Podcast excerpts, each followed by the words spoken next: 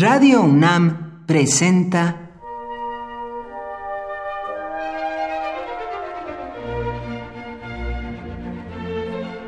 Cuaderno de los Espíritus y de las Pinturas por Otto Cázares.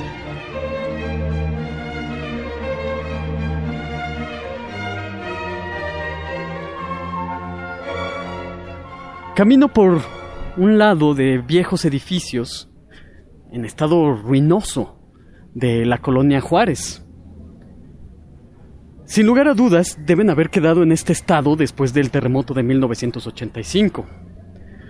Un sismo que removió las aguas estancadas de la conciencia de todos los mexicanos. Cuando trepidó la tierra de tan terrible modo, yo solo tenía cinco años. Sin embargo, a destiempo, protesto. Protesto como Voltaire alzó la voz en 1755 por el terrible terremoto que destruyó más de la mitad de la ciudad de Lisboa. Protesto contra el terremoto de 1985. Voltaire se sublevó, protestó contra un fenómeno natural, se negó rotundamente, en nombre del espíritu y de la razón, a someterse a las arbitrariedades de los elementos. Un espíritu crítico y activo debe protestar incluso en contra de la meteorología.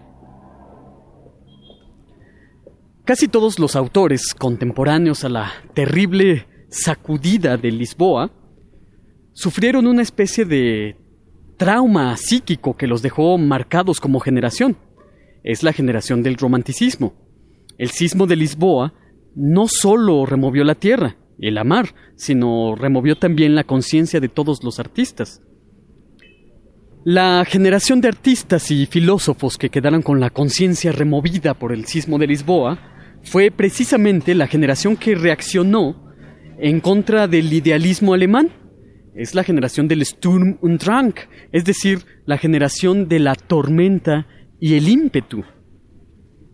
Quizás el poeta Lessing fue uno de los primeros que supo sacar la savia espesa de la región oscura del pensamiento, región umbrosa que ya había entrevisto Leibniz. Lessing escribió un libro fundamental de título La educación de la humanidad, en el que trata los supremos problemas del hombre. El libro está intoxicado de preguntas esenciales, intoxicado de lo primordial.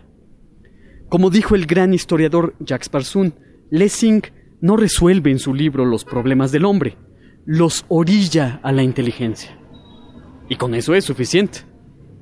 La conciencia de Lessing, al igual que la conciencia de Voltaire, fue sacudida al mismo tiempo que se sacudían las tierras de Lisboa.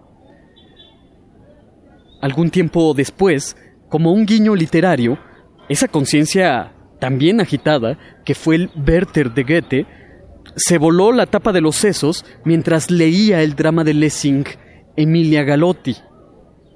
Werther dejó abierto el libro de Lessing junto a su carta de despedida. Su suicidio fue, para mí, una réplica del sismo de Lisboa. Por hoy, Otto Cázares cierra el cuaderno de los espíritus y de las pinturas.